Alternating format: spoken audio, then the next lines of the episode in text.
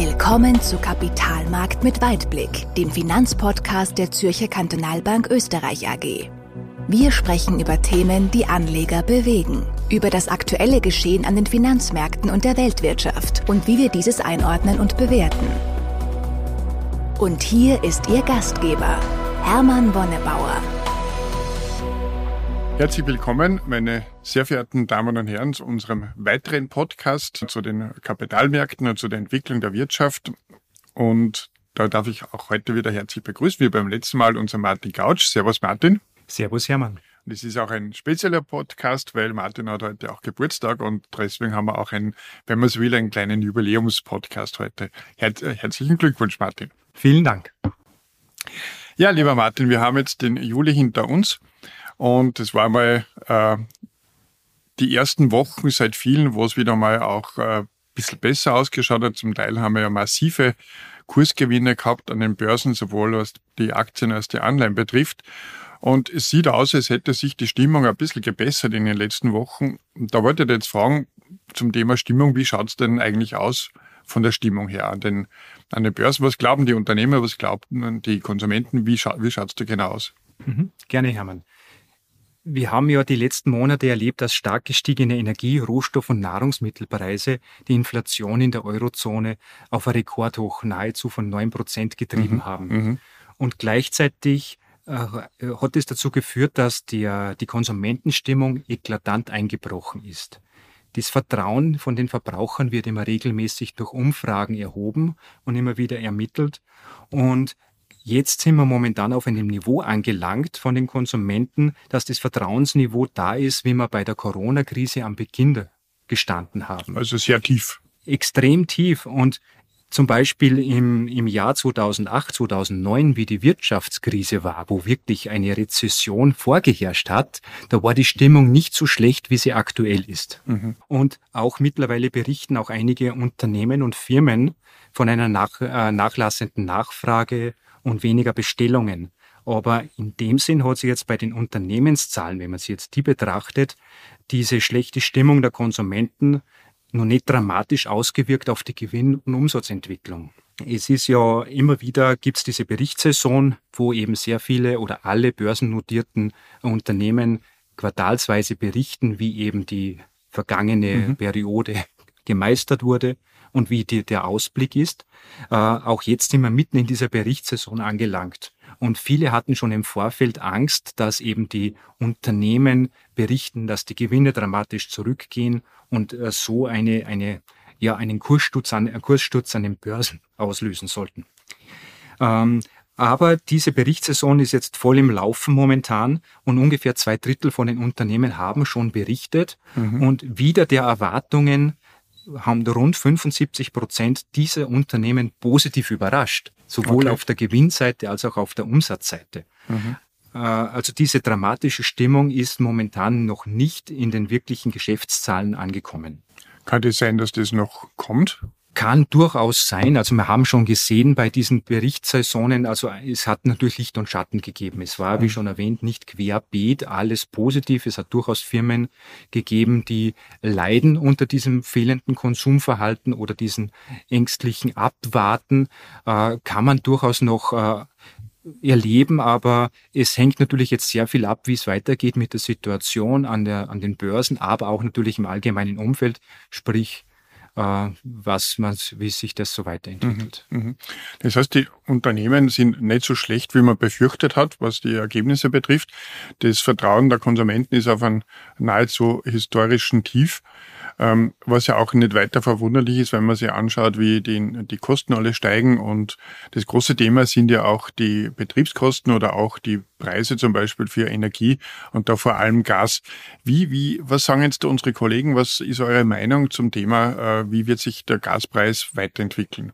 Der Gaspreis und die weitere Veränderung, ob jetzt Russland weiterhin Gas liefert, ist momentan das größte Konjunkturrisiko, welches wir haben in Europa.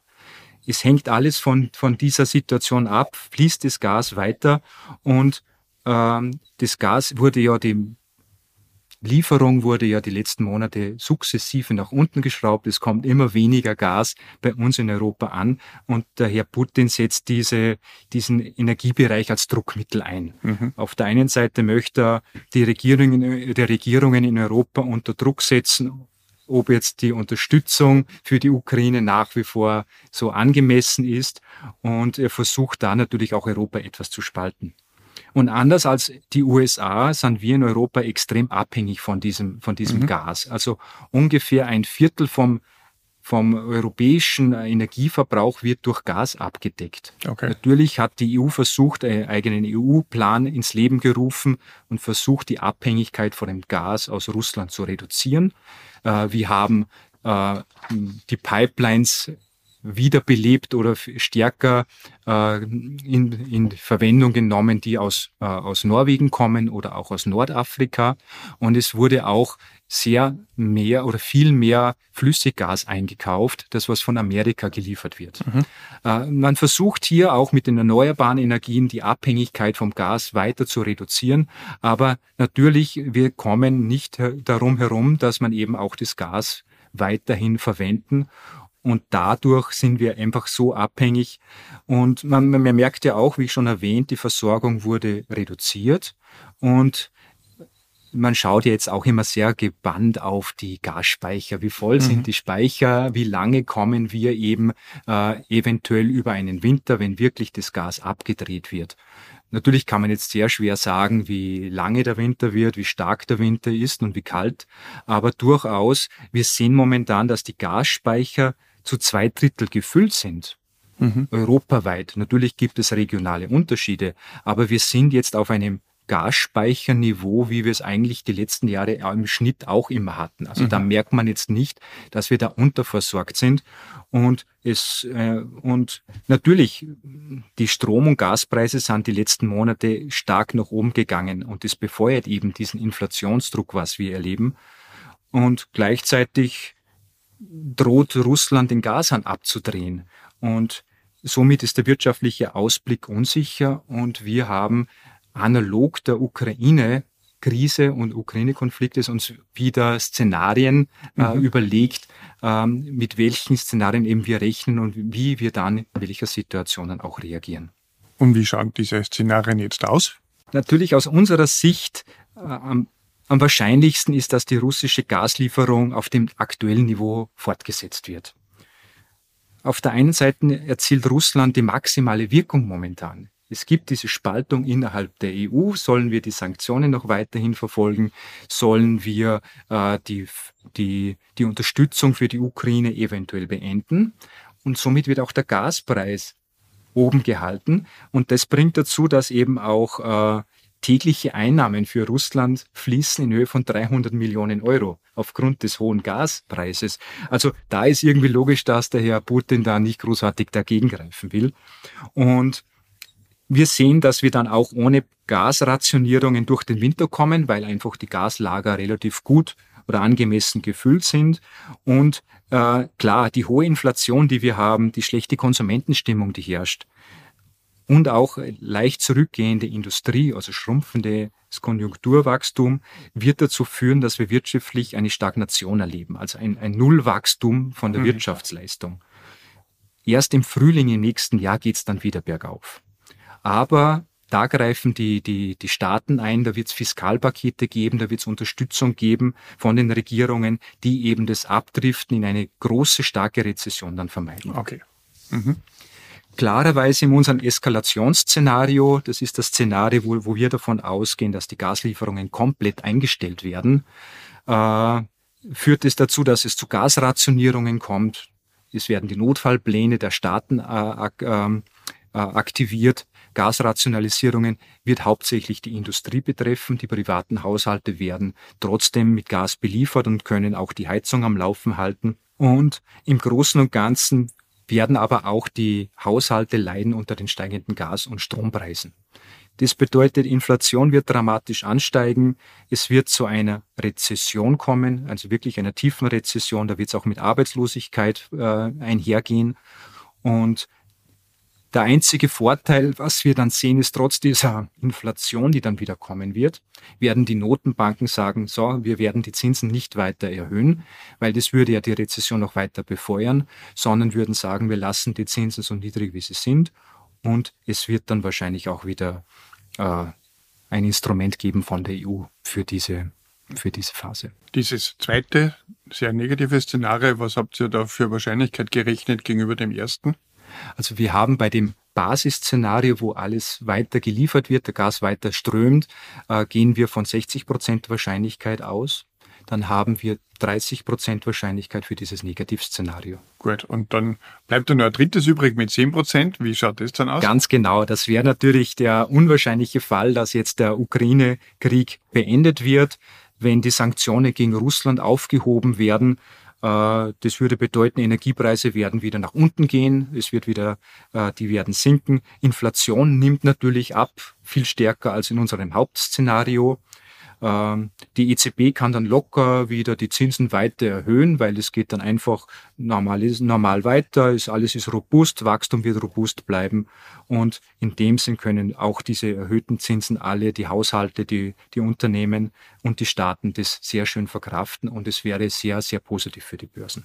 Mhm. Wahrscheinlich wäre es für das Klima nicht so positiv, weil jetzt ist schon einmal die Gewissheit eingetreten, dass man in Zukunft unabhängiger werden muss. Erstens überhaupt von fossilen Brennstoffen, zweitens dann auch von einzelnen Lieferanten. Und das ist äh, langfristig sicherlich eine positive Entwicklung. Und diese diese äh, Gewissheit ist mal, äh, ist mal da, die wird man auch nicht mehr, nicht, nicht einmal bei einem positiven Szenario, wie du jetzt zum Schluss geschildert hast, das wieder einfangen, was durchaus für die, für die äh, Menschheit, für die Gesellschaft und, und die Umwelt mittel- und langfristig sehr gut sein wird. Du hast dann noch was angesprochen, jetzt zum Schluss die Notenbank und die Zinserhöhungen. Wir haben jetzt im Juni auch, im Juli auch etwas erlebt, was wir schon lange nicht hatten, und zwar eine Zinserhöhung der EZB. Mhm. Wie geht's da weiter? Wie schaut's da aus? Was kann man da erwarten auf der, von der Zinsseite? Und beziehungsweise was machen wir jetzt draus im Asset Management? Ja, auf der einen Seite steigt das Verbrauch, also sinkt das Verbrauchervertrauen, auf der anderen Seite steigen die Zinsen. Ähm, die EZB hat es seit über zehn Jahren das erste Mal wieder gemacht, dass die Zinsen erhöht worden sind. Und wir haben eine Ära beendet, nämlich die Negativzinspolitik der, der EZB, die über acht Jahre lang gedauert hat. Also da gibt es sicherlich einige Marktteilnehmer, die diese Situation noch gar nicht kennen, dass die Zinsen auch steigen können. Und äh, in solch einem Umfeld ist natürlich auch sehr wichtig, wie man sich positioniert und wie man damit auch umgeht. Und wenn wir uns jetzt ein ausgewogenes Portfolio anschauen, wo ungefähr die Hälfte auf der festverzinslichen auf der Anleihenseite ist und die andere Hälfte in Aktien investiert ist, positionieren wir uns momentan so, dass wir nach wie vor etwas an, an Liquidität auf der Seite behalten und etwas mhm. Liquidität parken. Äh, wir haben nach wie vor in Europa eine höhere Inflation, wir haben steigende Zinsen. Äh, in dem Sinn haben wir Auswirkungen auf die Konjunktur. Die Konjunktur sollte auch durch diese steigenden Zinsen etwas zurückgehen. Wir sehen nach wie vor keine tiefe Rezession, wie schon erwähnt, aber durchaus eine, eine flache Linie im Wirtschaftswachstum. Deswegen halten wir lieber an Liquidität fest und würden auch bei den Staatsanleihen und bei den sicheren Anleihen eher etwas untergewichten, mhm. weil sobald die Zinsen steigen, ist es eher negativ für den Anleihenmarkt. Da sehen wir auf der Anleihenseite eher äh, bessere Renditechancen, wenn man in die High Yields, also in diese Unternehmensanleihen mit eher schlechterer Bonität investiert oder in den Emerging Markets sein Geld äh, parkt. Da ist durchaus ein sehr ansprechendes Renditeniveau noch zu erreichen. Okay. Mhm. Wenn man auf die Aktienseite schaut, sind wir neutral positioniert. Also wir haben jetzt bewusst kein Über- oder Untergewicht eingegangen. Wir sehen momentan nach wie vor eben Wachstumssorgen, ähnlich wie auf der Anleihenseite ist logisch, der Markt, die Volkswirtschaft ist überall das Gleiche. Eine mögliche Stagnation, die kommen könnte. Und äh, deswegen möchten wir auch besonders über den Sommer hinweg August, September sind immer Monate, wo relativ viele auf Urlaub sind, wo wenig Börsenteilnehmer vorhanden sind, die eben auch Ums für Umsätze sorgen. Das bedeutet, es sind weniger Umsätze, es können gleich schnell Schwankungen auftreten und das möchten wir eher vermeiden, deswegen die neutrale Positionierung. Auch zusätzlich möchten wir noch etwas abwarten, wie die Gewinn also wie die Berichtssaison sich weiterentwickelt, ob weiterhin die Gewinne so strömen. Da möchten wir noch etwas, etwas zuwarten. Wenn wir Geld in Aktien investieren, dann geben wir es nach Amerika. Mhm. Amerika ist einfach aufgrund vom Zinsniveau äh, schon einfach gesuchter, weil einfach höhere Zinsniveaus sind. Der Dollar wird deswegen stärker werden. Also wir haben von der Währungsseite eine Unterstützung. Und Amerika ist immer dieser sichere Hafen. Amerika ist vom Wirtschaftszyklus schon um einiges weiter. Wir haben Unternehmen, die wirklich schöne Gewinne äh, berichten und wir haben einfach diese Stabilität. Europa, wir haben den Krieg vor der Haustür, wir haben nach wie vor das, das Gasembargo, was immer wieder drohen könnte. Ähm, Folgedessen ist da die Unsicherheit vorhanden.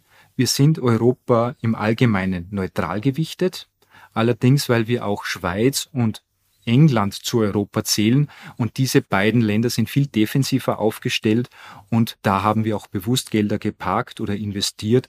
So gesehen Europa neutral, aber rein Kern Euro-Land äh, eher untergewichtet. Mhm. Und wir sehen nach wie vor bei den Schwellenländern auch hier schon einen anderen Wirtschaftszyklus. Die haben schon viel früher begonnen, mit den Zinsen zu erhöhen. Da wird es eher sogar, vielleicht sogar mal wieder nach unten gehen mit den Zinsen. Da kann man durchaus auch noch äh, Gelder investieren. Da sind wir allerdings neutral positioniert. Mhm. Okay. Ja, dann sage ich schon mal vielen Dank, lieber Martin. Wenn ich so ein bisschen zusammenfassen darf, wir sind vorsichtig zuversichtlich, wenn man so will. Äh, vieles haben wir schon erlebt, vieles ist vielleicht auch vorweggenommen worden und äh, ich glaube, äh, es ist der beste Weg, mal in diesen Szenarien auch zu denken und auch die Wahrscheinlichkeiten dann auch entsprechend einzuschätzen, äh, um ein gutes Ergebnis und gute Entscheidungen treffen zu können. Und äh, ich hoffe, dass wir recht haben mit diesen, äh, mit diesen ähm, Einschätzungen, die wir haben und auch mit den Entscheidungen, die wir getroffen haben. Und äh, sage schon mal vielen Dank und mache da heute noch einen schönen Geburtstag. Äh, an Sie, liebe Zuhörerinnen und Zuhörer, auch vielen Dank, dass Sie uns wieder zugehört haben, unseren Podcast ausgesucht haben. Und äh, ich sage Dankeschön, alles Gute, viel Erfolg und wir hören uns beim nächsten Mal im September. Auf Wiedersehen. Servus Martin. Servus Hermann. Kapitalmarkt mit Weitblick. Wenn Ihnen diese Episode gefallen hat, dann abonnieren Sie unseren Podcast auf iTunes oder Spotify. Oder besuchen Sie uns auf unserer Website www.zkb-oe.at. Wir freuen uns, wenn Sie auch nächstes Mal wieder dabei sind. Vielen Dank fürs Zuhören. Die Inhalte sind allgemeiner Natur und stellen keine Anlageberatung, sonstige Empfehlung oder Anregungen zu Anlagestrategien in Bezug auf ein oder mehrere Finanzinstrumente oder Emittenten von Finanzinstrumenten dar. Bitte beachten Sie die rechtlichen Hinweise auf www.zkb-oe.at.